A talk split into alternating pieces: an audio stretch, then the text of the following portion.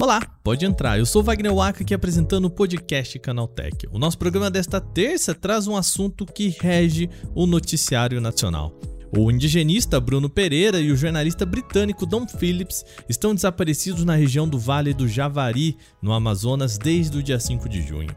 Equipes de barcos estão à procura dos dois sem sucesso até a publicação deste podcast. Mas será que é preciso subir um barco e ir atrás deles assim por dentro da Amazônia? Não existe uma forma mais eficiente de fazer isso? No programa de hoje, a gente fala sobre um projeto do Map Biomas, que usa imagens de satélite para procurar por quaisquer vestígios dos dois. A gente explica como funciona a tecnologia e como você aí pode ajudar da sua casa mesmo. No segundo bloco, a gente muda de assunto. O Spotify anunciou a compra de uma empresa chamada Sonantic. A companhia ficou famosa por criar um sistema parecido com um deepfake, só que com a voz. O que interessa ao Spotify nessa aquisição é o que a gente conversa no programa de hoje. Por fim, o mercado de criptomoedas continua em decadência. Nessa segunda, depois de uma derrocada de mais de 20% no preço dos bitcoins nos últimos 5 dias, a maior corretora do setor, a Binance, bloqueou os saques na sua plataforma.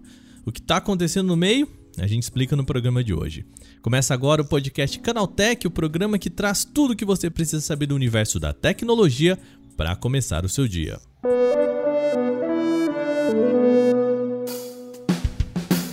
Olá, seja bem-vindo e bem-vinda ao podcast Canaltech, o programa diário que atualiza você das discussões mais relevantes do mundo da tecnologia. De terça a sábado, a partir das 7 horas da manhã, a gente tem os três acontecimentos tecnológicos mais importantes aprofundados aí no seu ouvido.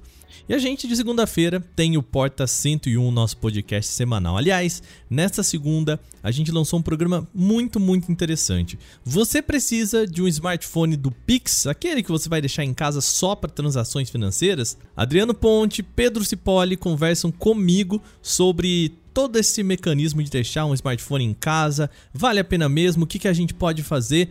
Tem um podcast inteiro dedicado ao tema. Então, tem link aqui no podcast para você ouvir ao Porta 101 dessa semana que está muito, muito legal.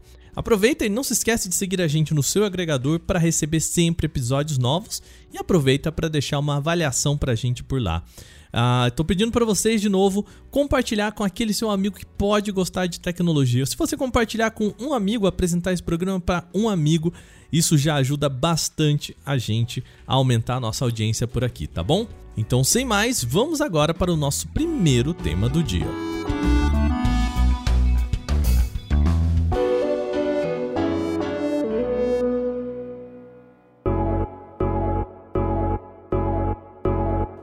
programa de hoje começa com um assunto triste.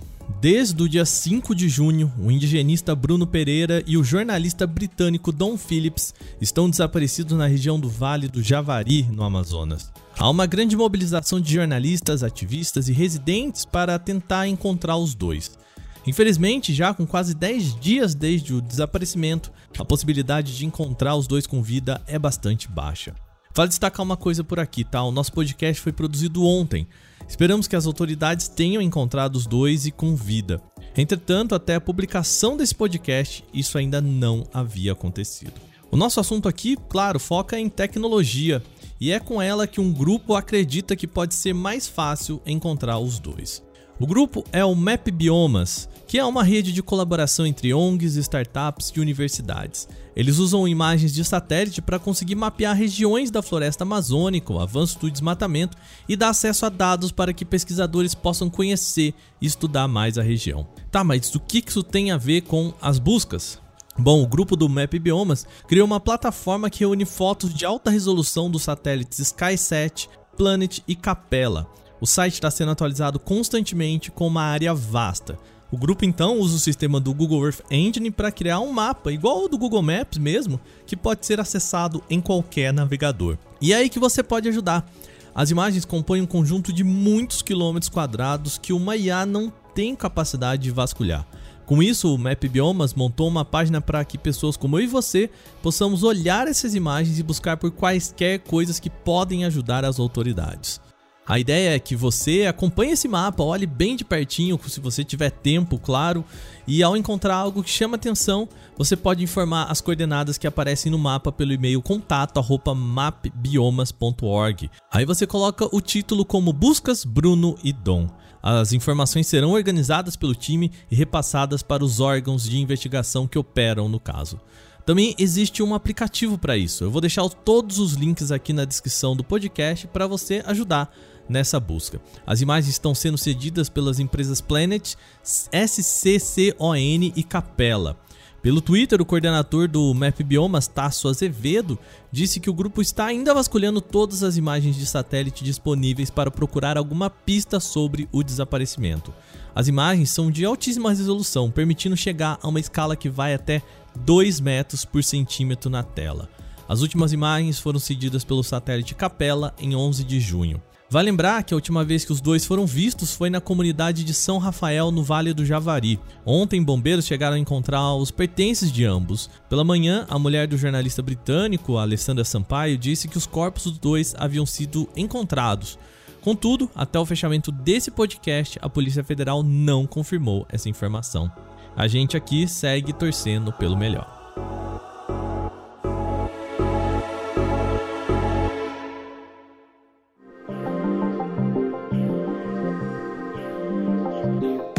Vamos deixar o assunto um pouco mais leve por aqui. O Spotify anunciou ontem a compra de uma startup pouco conhecida.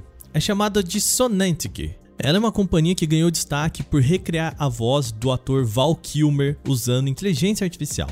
A startup trabalhou em parceria com os produtores de Top Gun Maverick para reproduzir a voz do ator no filme. O motivo é que Val Kilmer precisou passar por uma traqueostomia em 2014 por conta de um câncer na garganta, e Kilmer é bem conhecido pela sua voz potente. A Sonantic então pegou gravações antigas de Kilmer em um modelo chamado de Voice Engine. A empresa explica em uma publicação em seu site oficial como que foi o processo. Primeiro, eles precisaram conseguir boas gravações de Kilmer sem que houvesse tratamento de áudio.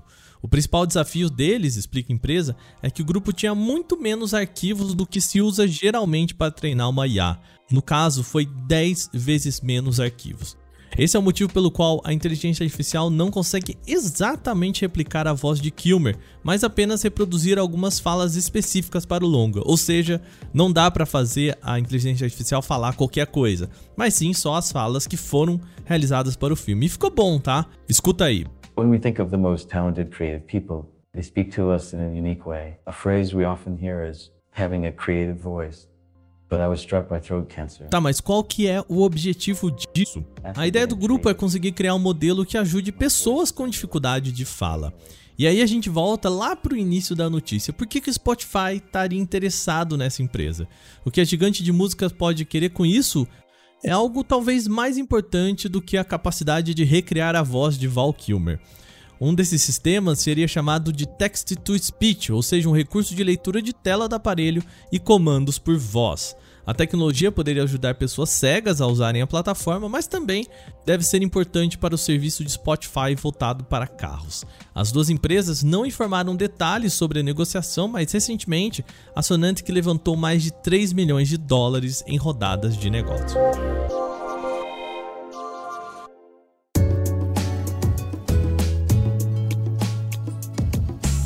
A nossa última grande notícia de hoje é sobre criptomoedas. A gente vem falando aqui que o setor não anda nada bem.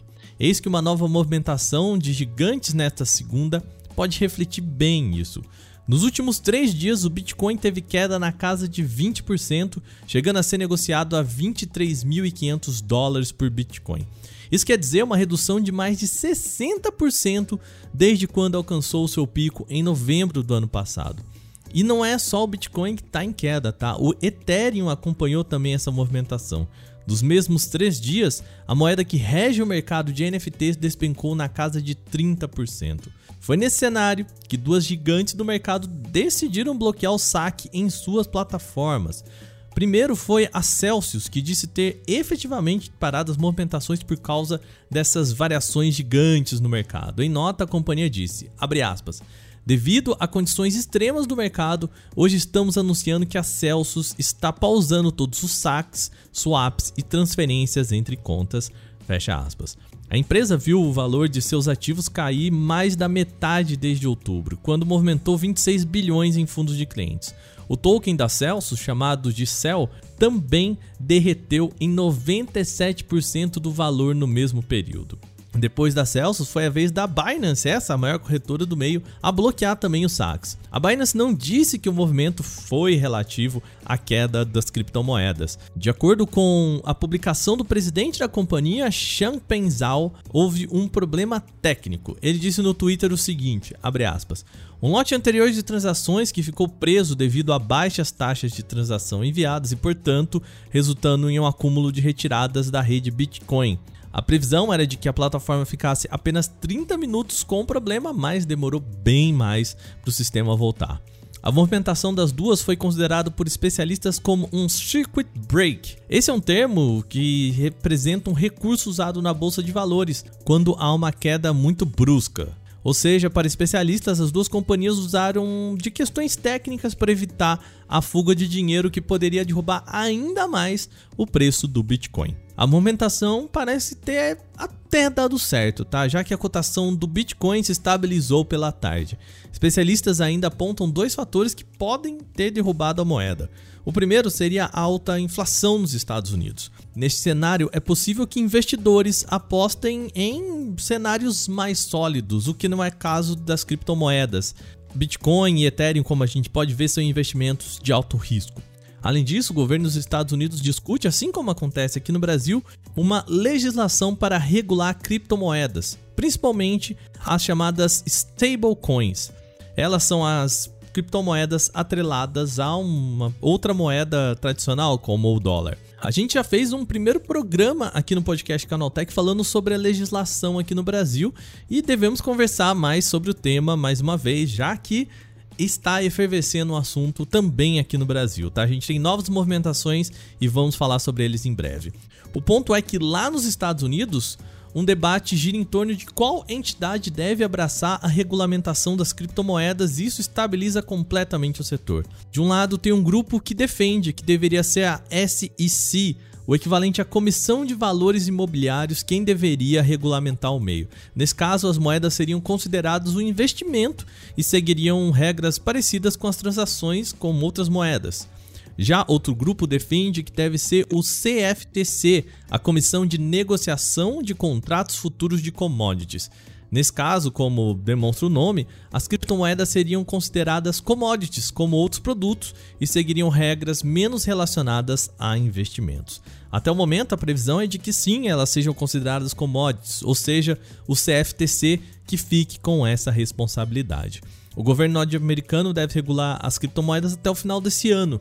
Isso pode fazer com que o cenário mantenha essa instabilidade. Isso porque investidores não tendem a colocar altos montantes em um cenário de incertezas. Novamente, pode anotar, tá? Vamos falar bastante de outras movimentações bruscas de criptomoedas nos próximos meses. Pode contar por aqui com isso. Agora, terminadas as principais notícias de hoje, vamos para o nosso quadro Aconteceu também.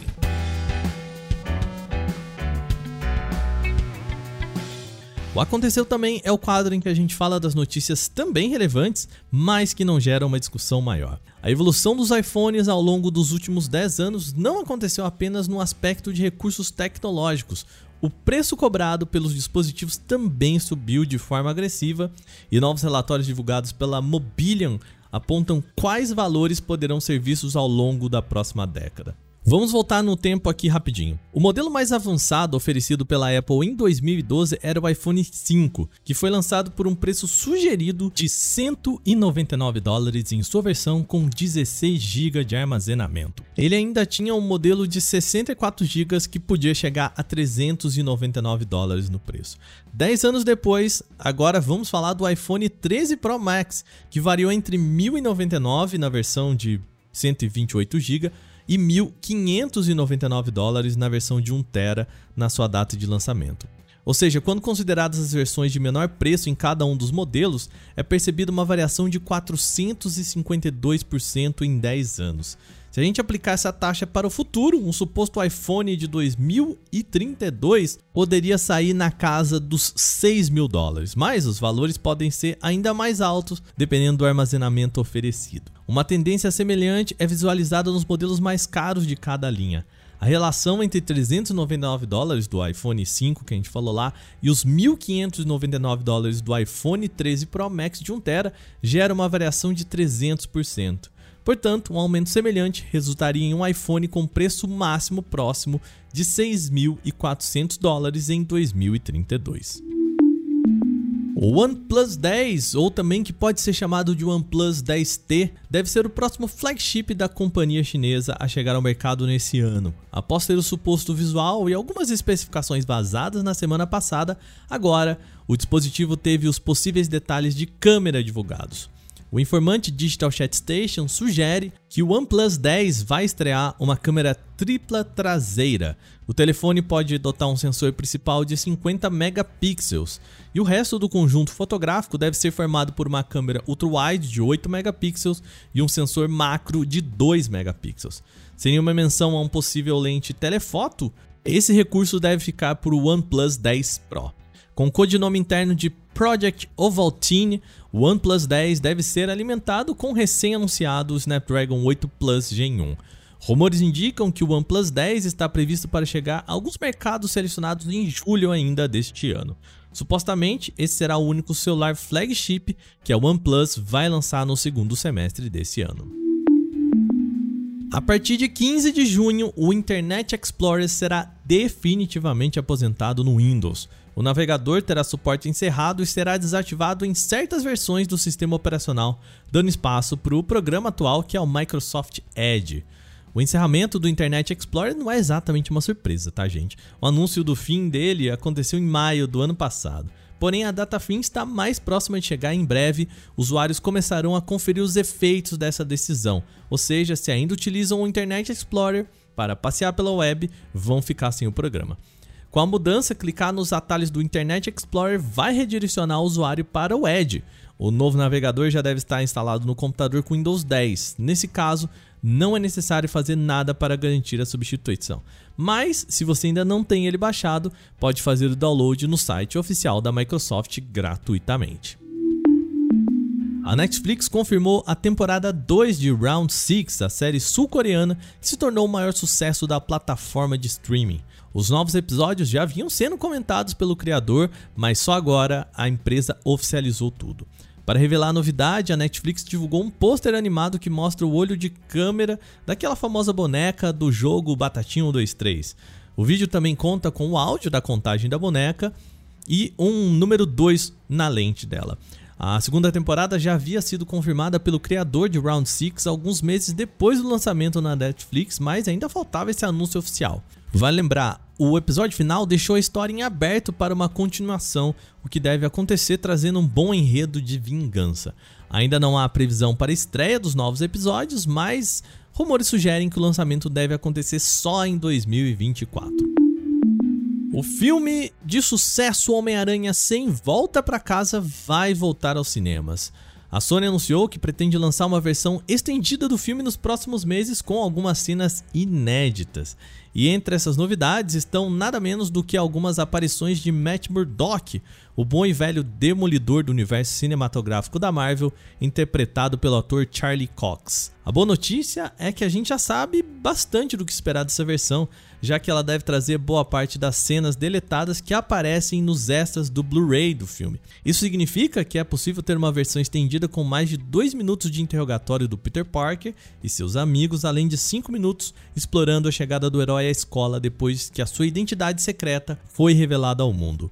O novo corte foi criativamente batizado de The More Fun Stuff Version, algo que a gente pode traduzir como a versão com mais coisas divertidas. E essa versão está prevista para estrear nos cinemas dos Estados Unidos e Canadá em 2 de setembro. Já em outros países, como o Brasil, a promessa ainda é de oficializar o anúncio em breve.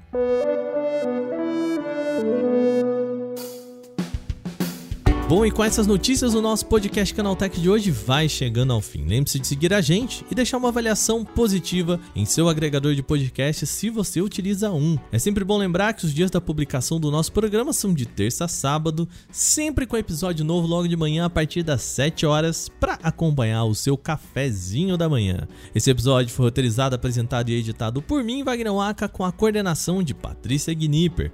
E o programa também contou com reportagens de Vinícius Mosquen, Lupa Charlot, Igor Almenara, Nathalie Rosa e Durval Ramos. A revisão de áudio é de Gabriel Rime e Mari Capetinga, com trilha sonora de criação de Guilherme Zomer. Agora o nosso programa vai ficando por aqui. Você já sabe, né? Amanhã, a partir das 7 horas da manhã, eu tô aqui de volta. Então, até lá. Tchau, tchau.